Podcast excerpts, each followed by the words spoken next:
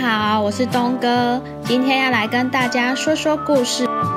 一九一八年，西班牙流感与现今火热的新型冠状病毒的故事。在一百多年前，死神来到了这个地球上，三个人里面感染了一个人，五个感染的人里面又带走生命的一个，造成了一场死亡率极高的六合彩。一百多年的时间里，几百万条的记录在案的生命里就这样被带走了。当然，算历史学家的数字，你信吗？百年以后，现代的科学家又做了修正，说实际的死亡数字最最最最最最最最保守也有一个亿。百年以后，现代的科学家又做了修正，说实际的死亡数字最最最最最最最最保守也有一个亿。不过幸运的是，我阿公的阿公的阿公的阿公还在这场灾难中活了下来。嗯，可能也有你的，于是就有了我们的阿公，于是就有了我们。我们作为幸存者的后代，等等，好奇心促使下整理了这一期的资料。在一九一八年，当时的地球人口十五亿，一场被各种虚荣心错误命名的西班牙流感，改变了世界后百年的格局。这一期和大家一起来看看西班牙流感之前、之后、之中的世界，各地的人们付出了什么样的代价，又造成了哪些不可逆转的影响呢？一九一八年前的事件很难用一句话来形容，根据我不科学的调查，大概是这样子的。电影是无声的，电话线是可数的，民用飞机还没有起飞，许多国家还没有铁路。美国人最常用的交通工具是什么呢？是骡子。中国有些地方还在飞鸽传书，就是既熟悉又陌生的样子。嗯，这就是当时这世界最佳的写照吧。当时的人民平均寿命是五十岁。所以换成是当年你们此时此刻可能正在听一个中年人制作的音频。听说印度人和波斯人就有为自己三十岁生日的时候庆祝长寿的日子。那时候，大部分的宝宝都是在家里出生的。大部分的人是文盲，大部分的人听说传染病却不知道具体的原因。大部分的国家没有卫生福利部，所以医生只是一个新型代名词。当时抗生素还没有发明，生病可以做的事情很少。最好的方式就是向你们的神明去祷告吧。当时的父母一般认为，能够保住一部分的孩子就谢天谢地了，因为早逝和流产已经是普遍的经历。当时的世界舞台中央，第一次世界大战正在上演。在这样的背景下，民众的眼睛。耳朵都只能够被动的接受洗脑，因为媒体传播的新闻百分之一百都是政治利益相关的。病毒不像战争，战争中有笑有哭有赢有输，赢家写故事，输家消失。而病毒笼罩的世界是可以收集的资料真的是很少。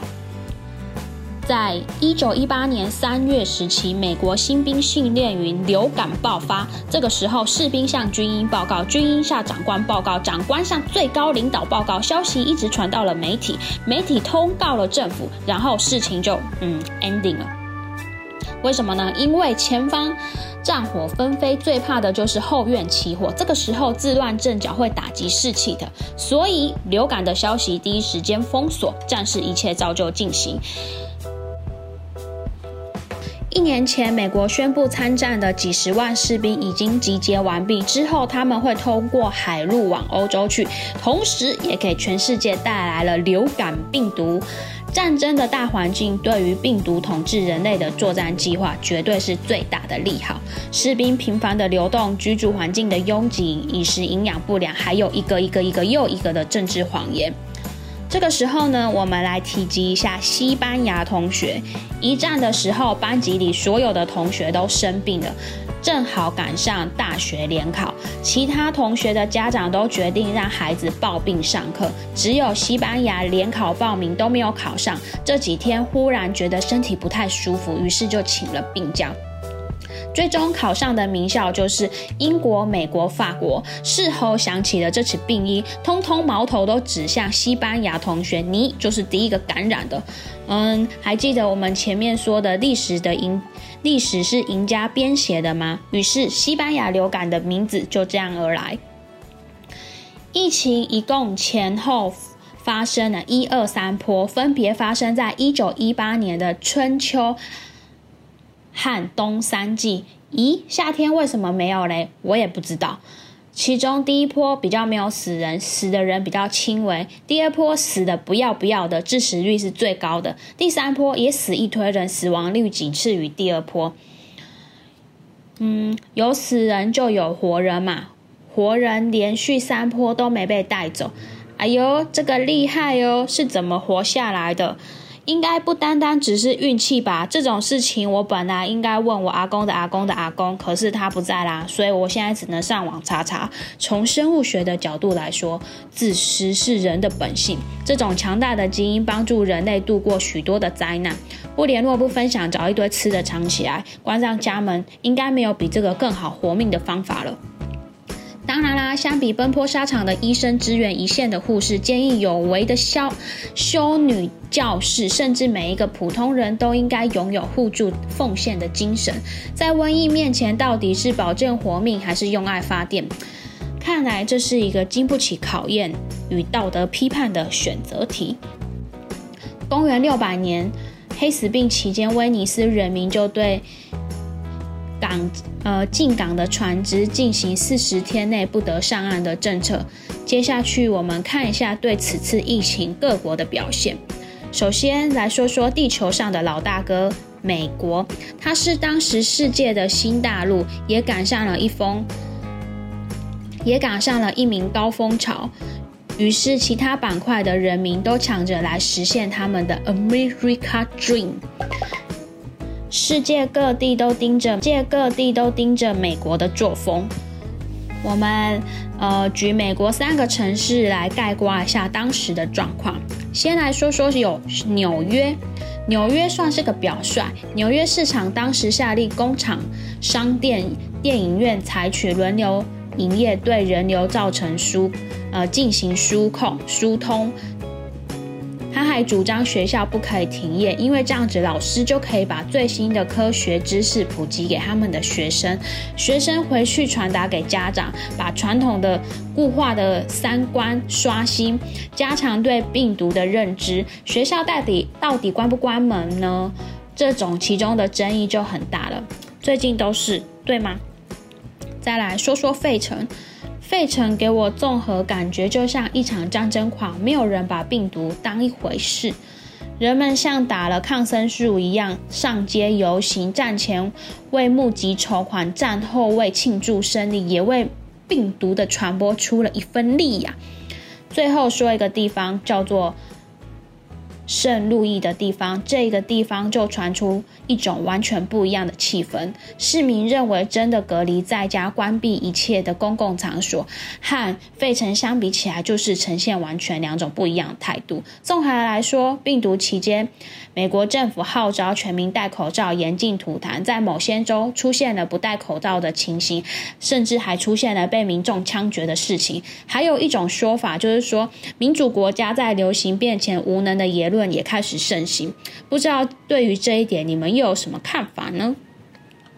再说下去，一个冰岛，冰岛就比较简单了。政府了解到疫情由南往北扩散，一刀切断了南北互通的公路。最终数据数据显示，北边的居民在疫情控制之下是零感染。说一个南太平洋上的岛国，因为澳大利亚收到。呃，亚非失守的消息之后，就立马封锁海域。前两波疫情就控制得很好，所以呢，在一战一战结束后，防守开始松散，举国人民上街一段很嗨，感染的数据一下子第三波疫情。整个上来，于是人民的怨气无处安放，就去责怪当地的土著，强行把白人血统的小孩土著和原住民的土著居民分离。这种疫情下走族间互看不顺眼的国家，还有南非跟阿根廷。当地的白人对黑人都实行了野蛮的圈地分离，其中南非政府还推推广全民疫苗，当地的黑黑人断然的认定拒绝。为什么要打白人的疫苗？因为他们认为白人要将他们进行种族灭绝。因为黑人心里想说，白人什么时候对我们的健康着想过？有些国家对公共场所的闭关措施就比较倔强。有些国家对公共场所的闭关措施就比较倔强，比如说日本人积极的戴口罩，但是死活都不能关佛院；法国人积极的隔离，但是还是必须要去剧院跟教堂；伊朗人认为感染根本就不可能避免，圣殿才是信徒最终的归宿。有些国家，有些国家对医院还是比较排斥的。首先是意大利。意大利人认为医院是死人才去的地方，所以宁愿相信巫师说的话，对于脏东西吐口水来保护自己，也不愿意去医院。再有一个比较显著的地方就是印度，印度长期受英国殖民，人们的观念，医院就是比较像是折磨人做实验的地方，去了就回不来了。同时，印度也是对此病毒死亡数最高的国家。我本来想要仔细研究一下中国，但是能找到的资料实在太少，死亡数据根本不存在。只能说当时的讯息记载中国实在太弱了。能确定的是，一九一八年，大部分的老百姓还不知道自己活在什么朝代。到大部分的老百姓认为瘟疫是牛鬼蛇神在作祟，所以只能请巫师做法去去邪气。所以只能请巫师做法去去邪气。还有一件事情，我事后想想还是提一下。虽然各国政府由于战争时期特殊的需要，对疫情的实实际情况做了隐瞒。但是随着时间的推移，当病毒的受害者出现在家门口或是身边的亲人，傻子都闻出了瘟疫恶劣的情况。但纵然如此，各家媒体仍继续隐瞒疫情的事实，因为在恐慌下，民众可能会造成暴乱，对当权者的影响大于疫情的本身。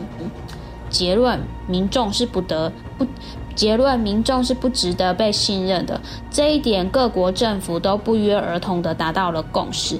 一亿个死亡是全人类付出的代价，但是为了更好的将来，大部分的人都选择向过去说了一句“拜拜”。不知道是疫情过后。没有赢家，还是当前的政府也没有想到疫情的利用价值。有关的种种，渐渐的也没有什么人记录下来。不知不觉当中，我们的阿公的阿公的阿公，还有阿妈的阿妈的阿妈，他们一起拉着小手，完成了一次全球性的群体免疫。更健康的人活得下来，他们比以前的人活得更健康，然后寿命更长。他们也拥有了更好的身体，生了更多的小 baby。疫情过后，人类开始对流行病学开始专注，其中要有要研究流行病有两个至关重要：第一个是对数据采集与记录，第二个是政府公开披露正确的讯息。因为如果没有这两点，流流行病基本就没有进步的空间。一百年以后，人类对流行病命名的方式有所改变，对病毒确定有了变化，对扩散的途径有了更完整的记录。那我们来说说疫情中好运的小故事。在一九二零年，国际卫生组织 （WHO）。欧埋下的前身到一九四八年正式成立。说一个好玩的，就是在美国人寿保险公司疫情期间，一共支付了一亿美金的赔偿。这笔钱放到现在，相当于是两百亿美金。有些家庭命运。在流感中，遗嘱发现了质变。例如说，有一个来自德国移民就死于这场流感，他的妻儿从中获得了一笔巨额的赔款。他们把这笔钱投资到了房地产，又借着百年国运发了大财。这个德国移民有一个孙子，就是当今房地产身价百亿的巨头之一，他的全名叫做陶纳德·川普。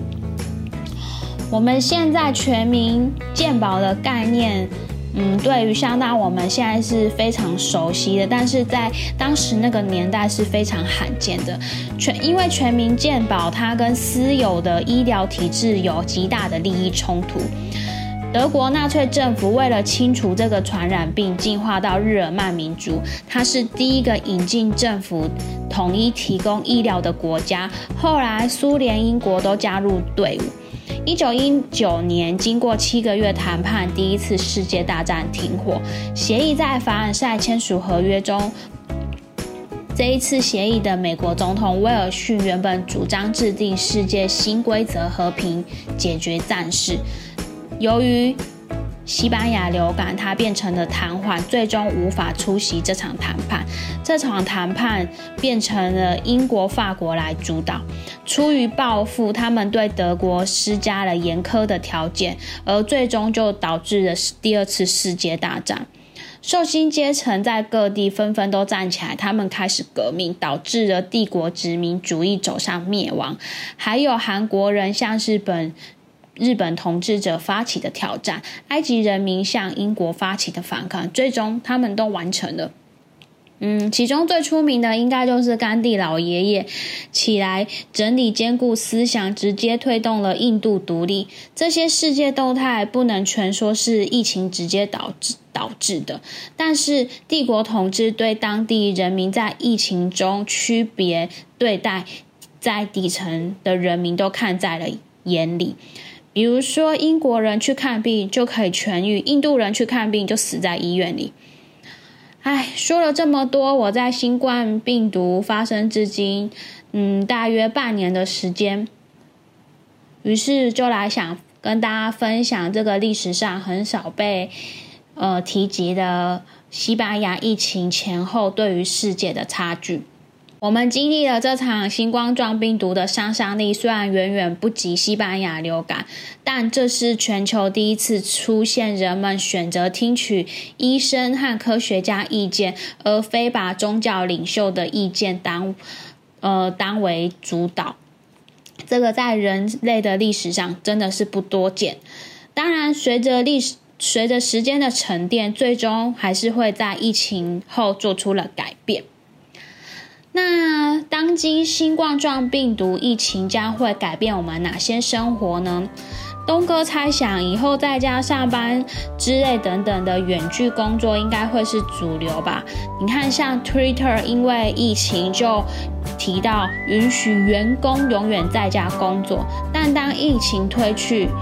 当当疫情退去，在家工作会转为远距离工作吗？员工将可以选择在家中、星巴克、成品或者是海滩上班，听起来真的好爽哦！随着像 Slack、Room 等协作工具的成熟，企业自然就开始想：我花那么多钱维护办公室，员工花那么多钱、花那么多时间通勤，值得吗？还是让员工自由反而更有效益？嗯，那你们觉得呢？我觉得这是必然的趋势啊！我想了一下，我理想的状况应该是一，我想了一下，我理想的状况应该是一周上在家里上班三天，然后两天去办公室跟同事讨论专案啊，发想创意，哈哈哈！嗯，就这样啊，那你们嘞，拜拜，下次见。